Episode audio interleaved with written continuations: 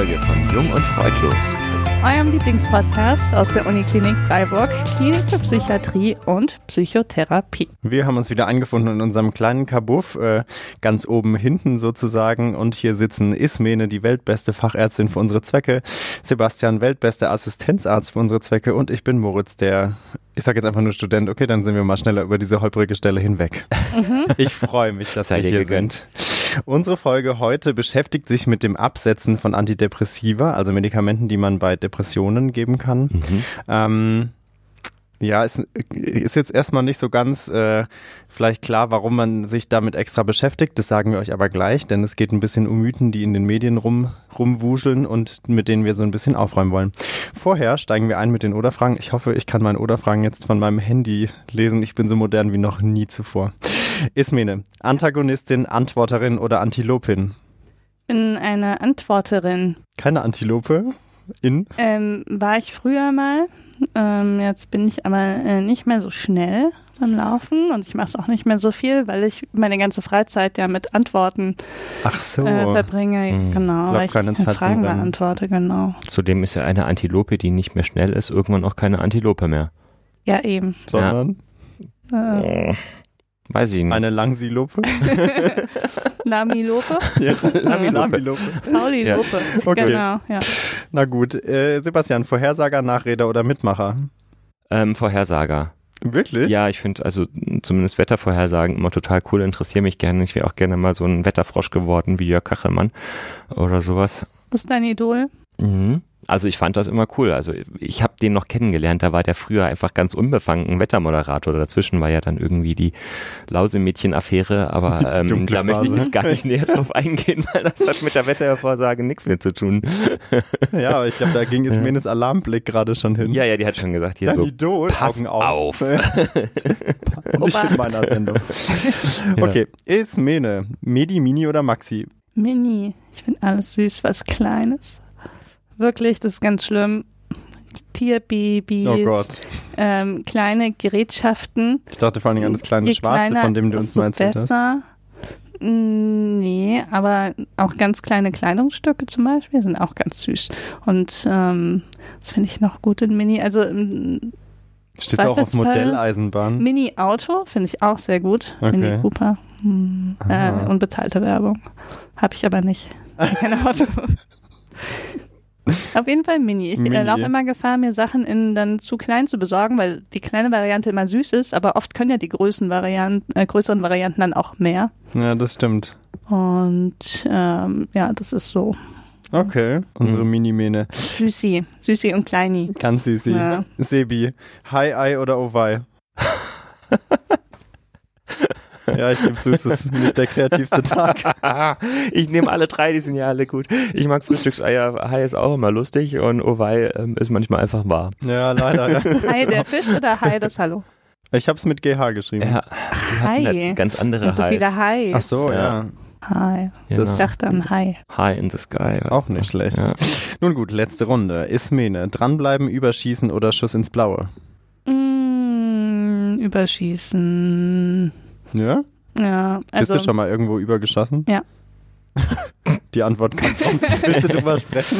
äh, Äh, nein. nein, ähm, ich hab's vermutet. nee, ist natürlich ist alles wichtig. Dranbleiben, überschießen, Schuss ins Blaue. Muss man manchmal auch, ne? Ja, und auch. Oder bei dir erst Schuss ins Schwarze. Ich weiß nicht, du bist immer eher gedeckte Ja, ich- Farben, aber du heute eine gesagt- blaue Jeans trägst. Ehrlich gesagt habe ich gerade Schwierigkeiten mit dem Schuss ins Blaue. Was ist das genau? Weißt Ja, du, was die. Metapher bedeutet? Probieren, oder? Aber sagt Ja. man das? Schuss ins Also Blaue? jetzt Schuss ins Blaue. Du Aus der guckst einfach Hüfte? mal. Ein Schuss ins Blaue? Ja, Genau.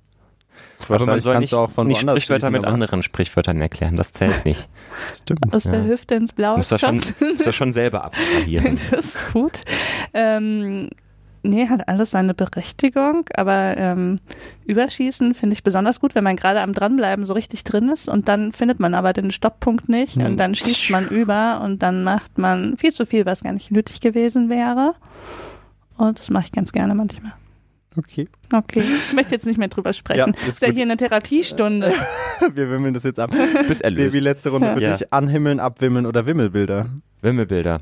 Ja? Ja, Magst du? Ja, ich mag Wimmelbilder Ich fand die gerne. immer ein bisschen stressig. Es gibt, ähm, es gibt auch ganz tolle Wimmelbilder, so moderne Wimmelbilder. Ich gibt zum Beispiel so einen, so einen, so einen, so einen Autisten aus den USA, der macht, der macht so Wimmelbilder von den Städten. Der fliegt einmal mit dem Helikopter über so eine Stadt drüber, speichert sich das alles ab und anschließend zeichnet er es auf riesenhafte Leinwände aus. Total faszinierend. Also großartig, sowas zu gucken. Uh, Ja. okay, nicht schlecht. Wowi. Mhm. Wowi. Ich habe gerade abgeschaltet. Mori, jetzt habe ich die Oder-Fragen zugemacht. Ist mir eine Fang an. Ja? Mit den Oder-Fragen an Mori. Okay. Ja. Erste Frage. Ich habe irgendwie das Gefühl, die hatte ich schon, das wäre peinlich. Wir tun so, als wäre es nicht so. Mhm. Nee, nee, das wäre mir zu unangenehm. Äh, ich mache die zweite. Äh, abweichen, abklären oder abhängen? Abhängen. Mhm. Abweichen.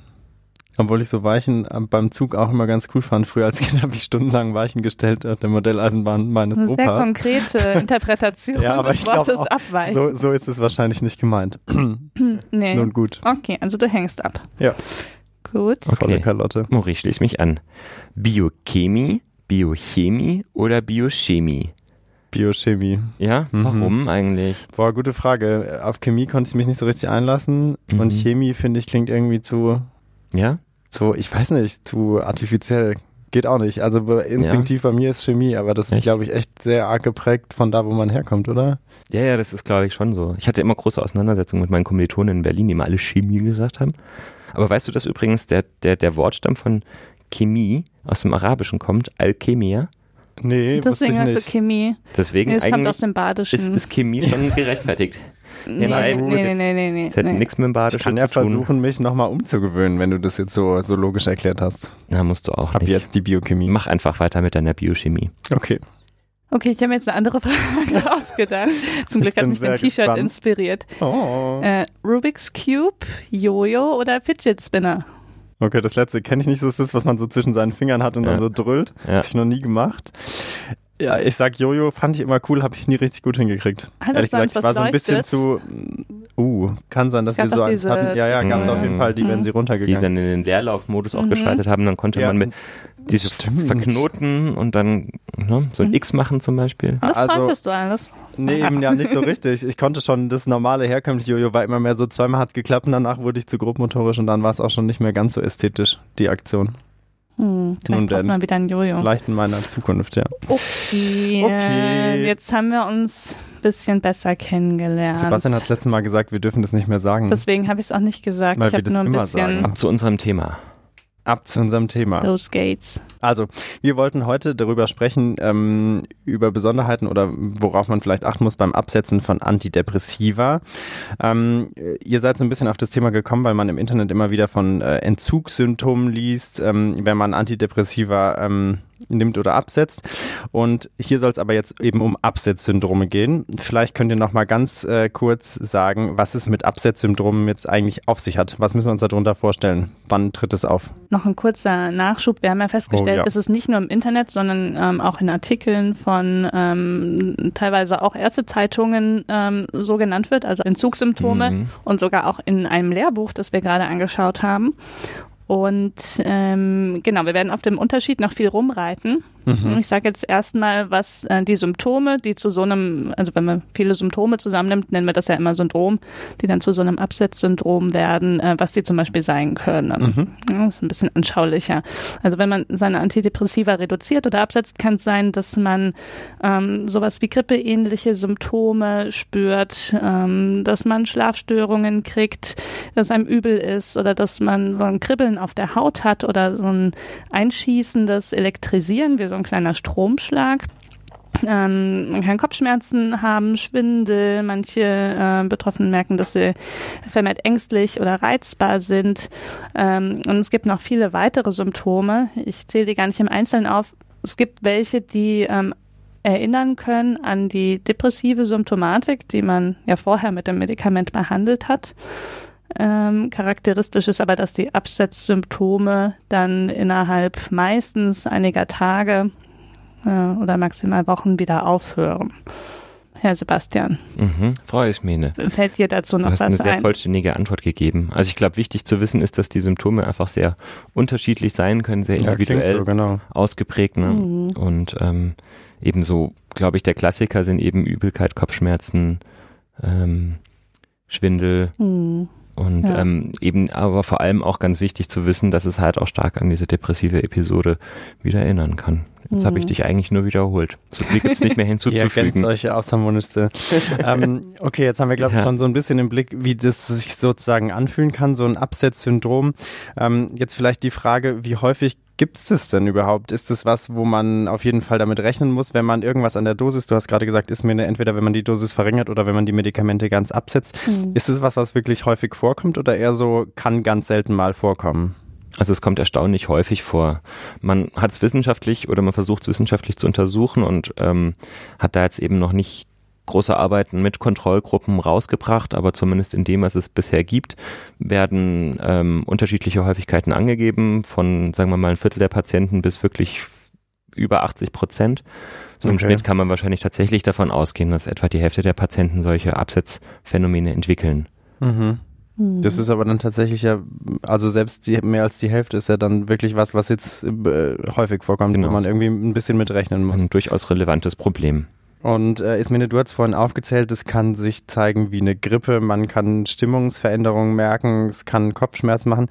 Wie lange muss man denn mit den Symptomen dann rechnen? Oder kann sich das auch so ein bisschen variieren, dass man sagt, mhm. okay, erst sind es vielleicht Kopfschmerzen, dann kommt noch was mit der Stimmung dazu? Wie, also reden wir da von einem halben Jahr oder wie lange geht's mhm. da? Nein, zum Glück nicht. Also das hängt ähm, zum einen von der Halbwertszeit des Medikaments ab. Halbwertszeit, wo wir vorhin von Biochemie sprachen. Mhm. Genau, also ähm, äh, vereinfacht gesagt, es hängt davon ab, ähm, wie lange es dauert, bis das ähm, Medikament wieder aus dem Körper draußen ist. Mhm. Und das ist bei verschiedenen Antidepressiva unterschiedlich. Und manche setzen sich äh, mehr oder weniger von alleine ab, weil die so langsam abgebaut werden oder verstoffwechselt werden, dass ähm, selbst wenn man sie jetzt auf einmal absetzt, dass die Dosis im Körper ähm, schrittweise kleiner wird. Mhm. Und ähm, Je kürzer die Halbwertszeit ist, umso schneller ist das Medikament auch wieder komplett draußen und umso kürzer ähm, ist auch die Absetzsymptomatik.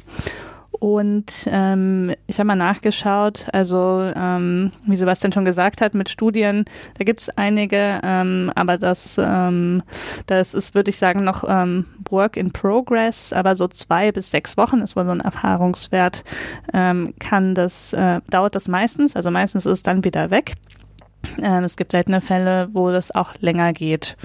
Aber in der Regel, was wir in der Klinik sehen, ist, dass es bei vielen auch schon innerhalb weniger Tage sich zurückbildet. Mhm. Darf ich nochmal kurz dich fragen? Also, wenn ich es richtig verstanden habe, ist es aber sozusagen so, dass diese Symptome des Absetzsyndroms dann sozusagen stattfinden, wenn der Spiegel langsam absinkt im Blut, mhm. bis er weg ist, sozusagen? Also, ähm, wenn der Spiegel absinkt, ja. Und ähm, je schneller der Spiegel absinkt, also wenn man zum Beispiel in sehr großen Schritten oder ohne Zwischenschritte absetzt, dann ist das Risiko größer für mhm. diese Absetzsymptome. Je langsamer äh, man das schafft, den Spiegel zu senken, umso besser verträglich ist das Absetzen okay. in der Regel. Also die Dynamik sozusagen von diesem Spiegelverlauf spielt auch noch eine Rolle. Mhm. mhm. Vielleicht können wir an der Stelle auch noch mal ganz kurz wiederholen, weil du jetzt gesagt hast, zwei bis sechs Wochen, das ist jetzt ja, würde ich mal sagen, so ein mittellanger Zeitraum.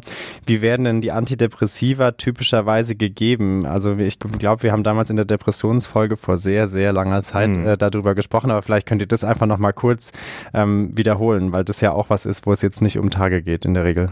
Also man beginnt mit den Antidepressiva auch immer erst mit einer Anfangsdosis, die man individuell so ein bisschen bestimmen muss, weil genau beim Ansetzen ähnliche Phänomene auftreten können, auch wie beim Absetzen. Also bei vielen Antidepressiva ist es zum Beispiel üblich, dass wir Ansetzphänomene haben, mhm. auch ganz häufig so ähm, Magen-Darm-Beschwerden, also Übelkeit, teilweise auch Erbrechen, Schwindel, Kopfschmerzen oder Schlafstörungen. Und dem beugen wir vor, indem wir die Patienten meistens darüber aufklären und sagen, genau diese Effekte sind in den ersten ein bis drei Tagen zu erwarten, die bilden sich aber in der Regel vollständig zurück. Das ist häufig auch ein Grund, warum, warum Antidepressiva nicht weiter eingenommen werden, weil mhm. diese Ansatzphänomene auftreten und dann ähm, wird eben fälschlicherweise angenommen, dass man das Medikament nicht verträgt. Dabei handelt es sich eben häufig um Ansatzphänomene. Das ist einfach auch so ein bisschen mit der biologischen Wirksamkeit von den Antidepressiva zu erklären. Die meisten sind, ähm, also die meisten Antidepressiva, die genau diese Symptomatik verursachen, sind eben ähm, Serotonin-Wiederaufnahmehämmer und zum Beispiel Serotonin als Neurotransmitter auch sehr ähm, häufig im Darm vorhanden, ja. Und der Darm reagiert einfach auch auf dieses Mehr an Serotonin und der braucht eine gewisse Zeit, um sich Mhm. darauf einzustellen. Mhm. Das schafft er mit Erfolg, aber am Anfang kann das eben auftreten und wir gehen deswegen auch sehr langsam mit der Dosierung hoch häufig. Das hängt so ein bisschen von der Indikation ab, die wir haben. Bei Depressionen gehen wir ähm, in der Regel relativ schnell mit den Medikamenten hoch. Trotzdem kann das so seine zwei bis drei Wochen dauern, bis man auf der vollen Dosis ist, manchmal auch länger, je nach Medikament. Zum Beispiel gibt es auch andere Indikationen wie Angststörungen oder sowas, wo es zum Beispiel auch ganz klar wichtig ist, dass man sehr langsam beginnt mit Antidepressiva und auch wirklich nur langsam steigert. Mhm. Und über welchen Zeitraum gibt man die typischerweise? Bevor man eben anfängt, die Dosis Mhm. zu verringern oder sie abzusetzen? Also ähm, das hängt von verschiedenen Faktoren ab. Ähm, wenn jemand eine erste depressive Episode hat, dann empfehlen wir in der Regel von dem Zeitpunkt an, wo das Antidepressivum geholfen hat und es einem wieder komplett gut geht, das noch sechs Monate weiterzunehmen, auch in der gleichen Dosierung und dann ähm, in Absprache mit dem Arzt das schrittweise zu reduzieren. Ähm, wenn das Risiko für, für weitere depressive Episoden sehr groß ist, weil es schon ganz viele in der Vorgeschichte gab, oder wenn, ähm, wenn die Erkrankung einfach so schwer war, dass man, ähm, dass man einen Rückfall auf jeden Fall so lange wie möglich verhindern möchte und das Medikament gut vertragen wird, dann kann man das auch länger geben. Und bei Leuten mit einem hohen Rückfallrisiko empfiehlt man dann eine längere Erhaltungsbehandlung oder im Extremfall auch eine Dauertherapie. Genau, das heißt also aber ähm, mal sechs Monate ist der Regelfall, werden die mindestens eingenommen.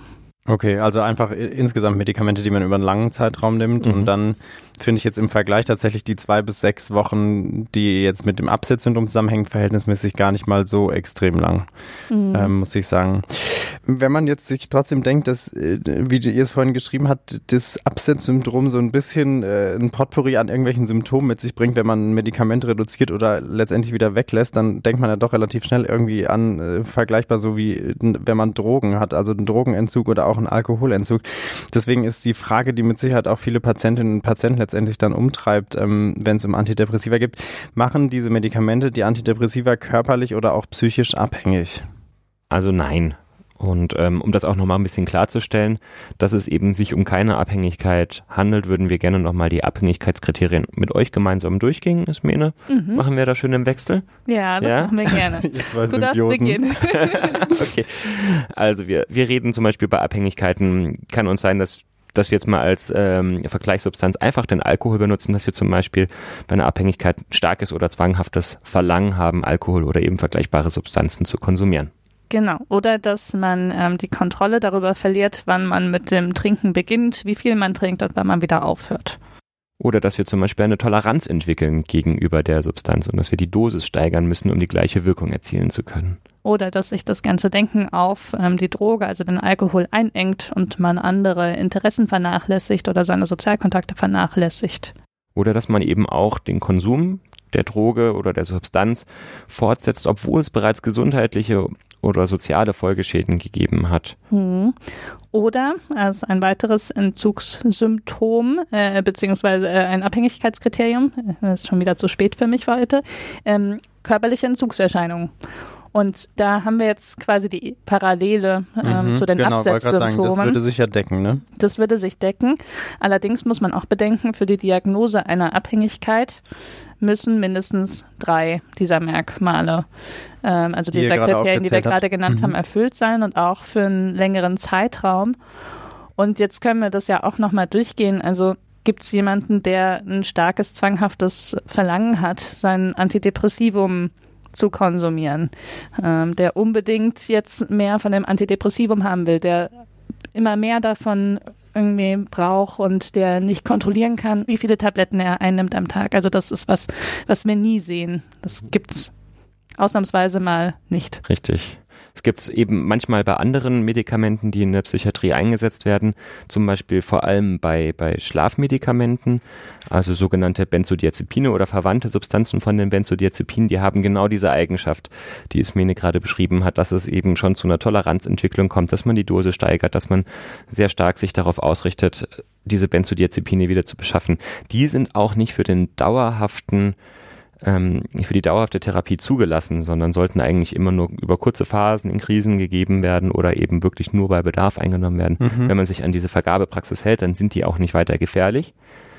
Aber bei Antidepressiva ist, fällt sich das eben komplett anders. Ja. Das sind sehr stark kontrollierte Medikamente, die eigentlich keinerlei von diesen anderen Abhängigkeitskriterien, die wir gerade aufgezählt haben, machen. Okay. Mhm.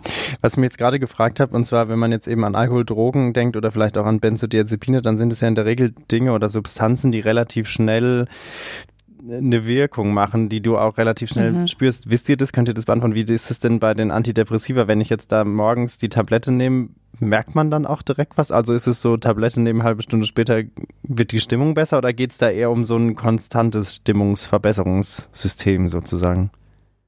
Also nein, man merkt eben nicht sofort etwas.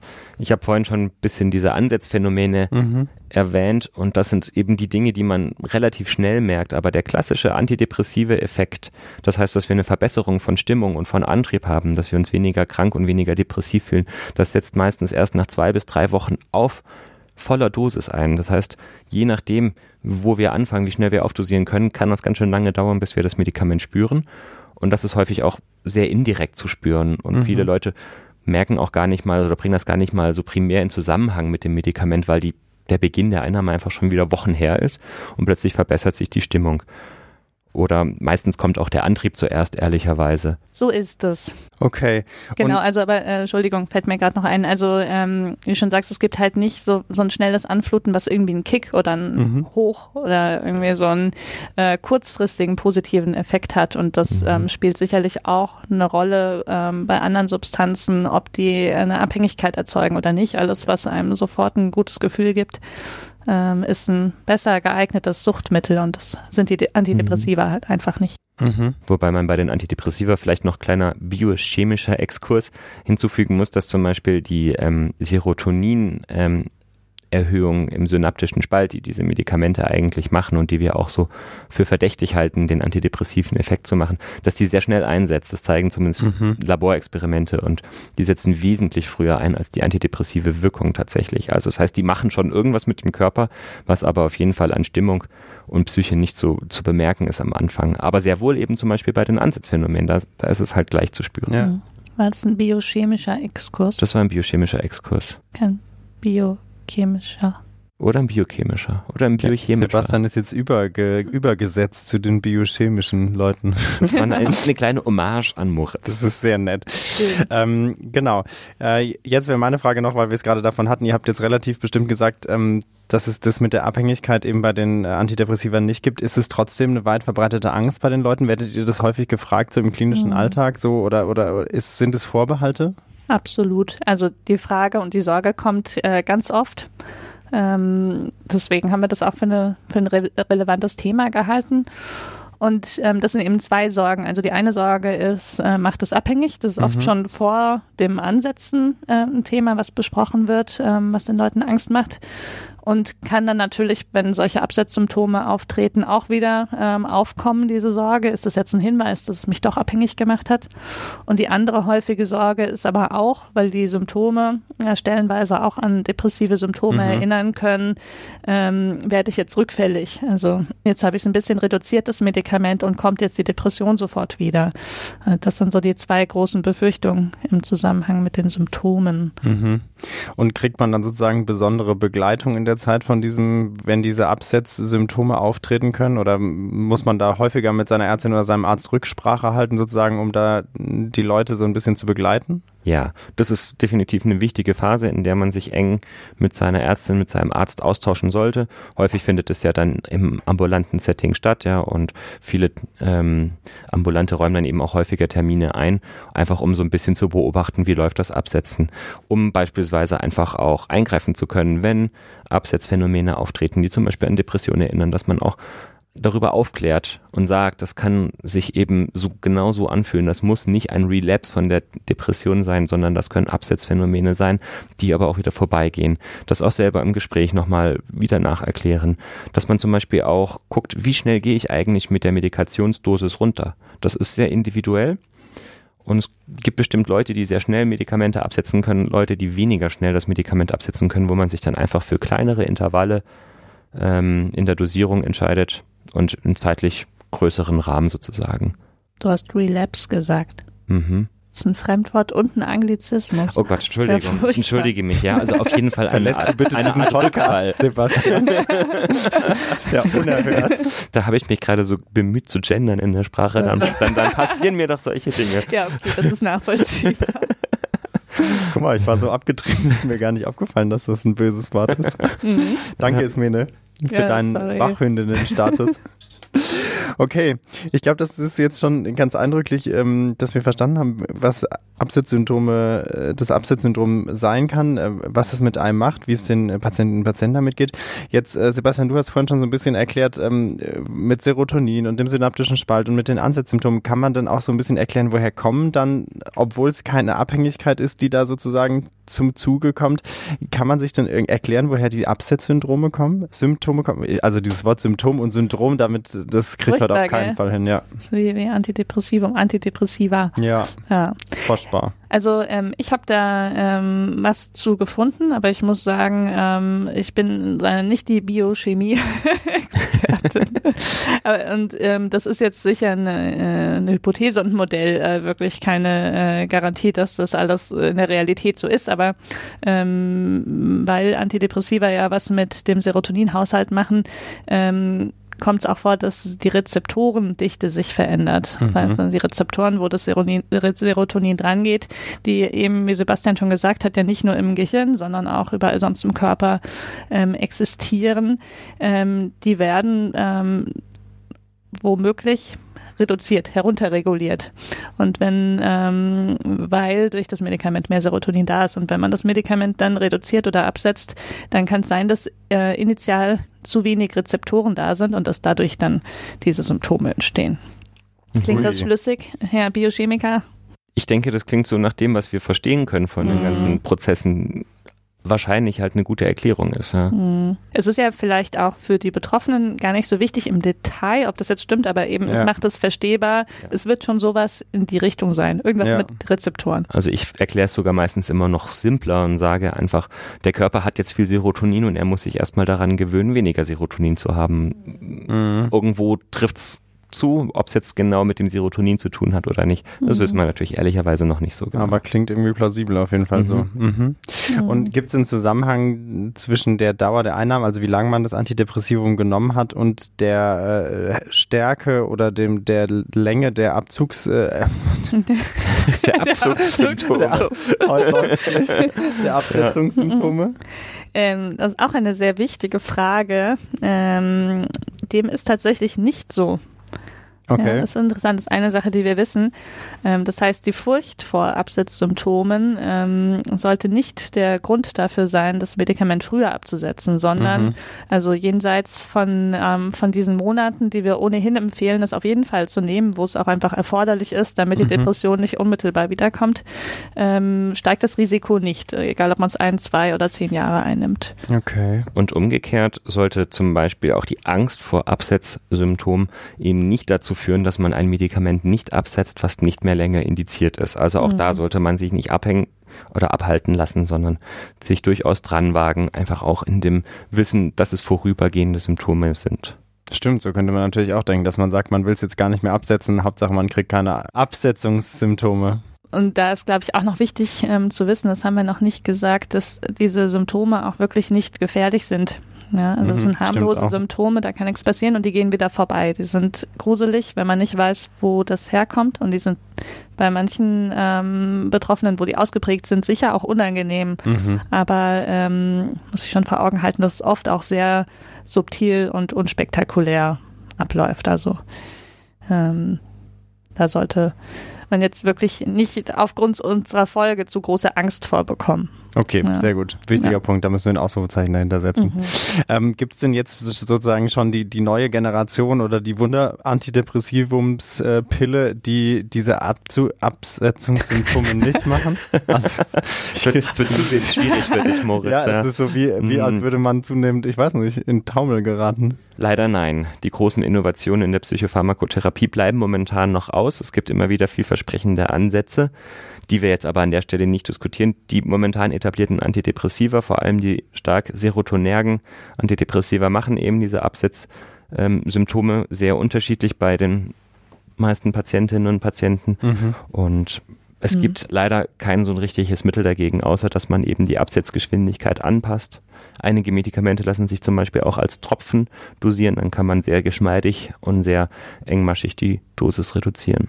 Hm. Okay, genau, das wäre jetzt eigentlich sozusagen die letzte Frage gewesen. Mhm. Ähm, kann man was dagegen geben? Äh, Ist mir hast gesagt, es kann sich ganz subtil so ein bisschen anfühlen, es kann auch deutlich schwerer sein. Gibt es irgendwas, was man den Leuten dann noch an die Hand geben kann, außer dass man das sozusagen möglichst schonend macht? Also am ehesten den Hinweis, dass es in vielen Fällen immer auch noch schonender geht. Also wir machen das meistens auf eine Art, die sich bewährt hat, mit äh, bestimmten Dosisreduktionsschritten, mit denen die meisten gut zurechtkommen. Es gibt aber immer auch Ausnahmen, Menschen, die da sehr stark drauf reagieren. Und da gibt es dann auch manchmal die Möglichkeit, in Rücksprache mit dem Arzt eventuell Teile von der Kapsel nochmal zu trennen. Also ähm, da würde ich auf jeden Fall empfehlen, ähm, wenn es nicht zu tolerieren ist, wenn die Absetzsymptome zu stark sind, dann nochmal zu fragen, ob man nicht die Schritte auch noch kleiner machen kann. Ähm, das wäre das wäre meine Empfehlung. So richtig eine Medikation gegen die Absetzsymptome gibt's nicht, weil die Medikation ist ja das Antidepressivum. Mhm. Und ähm, klar, die gehen wieder weg. Das also ist auch wichtig zu wissen, wenn man wenn man wieder mehr äh, davon einnimmt, dann gehen auch die Symptome wieder weg. Aber wenn das Ziel ist, es abzusetzen, dann muss man natürlich gucken, dass man trotzdem langsam die Dosis reduzieren kann. Ja. Ist es denn was, was ihr so im Alltag häufig hier auch macht tatsächlich, das, das Absetzen von Antidepressiva oder ist es eher was für den ambulanten Bereich tatsächlich? Ja und nein. Also ich glaube, die, ähm, das Absetzen bei, ein, bei einer abgeklungenen depressiven Episode, das machen wir selten. Wir sind da eher diejenigen, die Medikamente ansetzen. Was wir aber häufig haben, ist, dass wir Medikamente umsetzen. Mhm. Und dass wir die Therapierichtung wechseln oder ähnliches. Dass wir dann zum Beispiel auch ähm, Serotonin wieder aufnehmen nehmende ähm, Antidepressiva ausschleichen Mhm. und dann auch natürlich so ein bisschen darauf achten müssen, wobei wir das meistens eben durch ein anderes Medikament ersetzen und ähm, das dadurch nicht so gravierend ins Gewicht fällt. Mhm. Aber der Schritt, dass man Ja. da auch die Dosis dann reduziert, ist eben ein bisschen der gleiche. Auch Mhm. gegeben. Mhm. Okay. Äh, Was aber häufig ist, ähm, relativ häufig, dass wenn wir Notdienst haben, dass sich Mhm. dann Leute mit Absetzsymptomen bei uns melden Mhm. und oftmals das eben gar nicht zuordnen können. Daraus habe ich so ein bisschen geschlossen, dass das Phänomen noch nicht ähm, flächendeckend bekannt ist. Ja, und dass wir dann einfach die Betroffenen beraten, wie sie jetzt damit umgehen können. Aber jetzt nach dieser Folge wird es flächendeckend bekannt Das sein. weiß es jeder. Wir hoffen Genau. es, genau. Bundes- und weltweit. Mhm. Oder so ähnlich. Okay, wir sind am Schluss unserer Folge zu den Absetzsymptomen der Antidepressiva. Ich jetzt habe ich es einmal fehlerfrei gesagt, ich glaube, das wird auch dabei bleiben. Äh, was ich aber schön fände, wollt ihr nochmal ein 30-Sekunden-Quickie machen mit den wichtigsten Facts zum Absetzsyndrom bei Antidepressiva. Einfach, dass sich die Welt das da draußen äh, ein bisschen merken kann. Ismene lächelt schon, als stände sie in den Startlöchern. Die alte Antilope ist Gib äh, mir schon das Go. im Flow. Äh, mit Radiostimme. Oh ja. Die Absetzsymptome bei Antidepressiva sind mannigfaltig. Sie sind harmlos, existieren innerhalb von zwei bis sechs Wochen. Sebastian lacht mich auf. Ja, Ismene lacht auch. Jetzt halt schön deine Stimme. Ähm, jetzt habe ich mal den Faden verloren. Sistieren innerhalb von zwei bis sechs Wochen, können durch die Absetzgeschwindigkeit des Antidepressivums moduliert werden und sollten keinen Hinderungsgrund darstellen, das Antidepressivum A einzunehmen und B wieder abzusetzen. Das ist wunderschön. Ismene, Ja. Sehr schön. du und deine antilopische Radiostimme.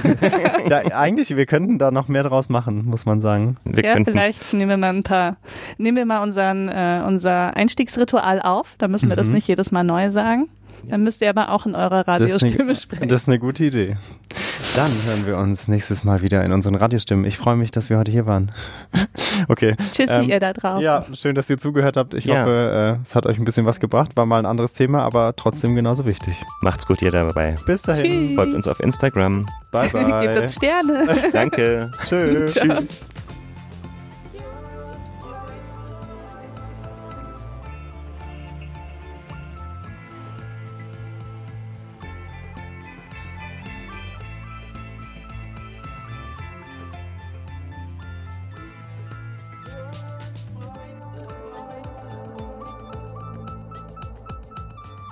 Sportgrippe, ähnliche Symptome, Gang, Unsicherheit, Gleichgewichtsstörung, Parästhesien, die sich zum Beispiel wie elektrische Schläge anfühlen, Muskelschmerzen, Tinnitus, Geschmacksveränderung, Juckreiz, verschwommenes Sehen, Zittern, Myoklonie, Sie, optische, akustische Halluzination, Verwirrung und Gedächtnisstörung, vorzeitige Ejakulation.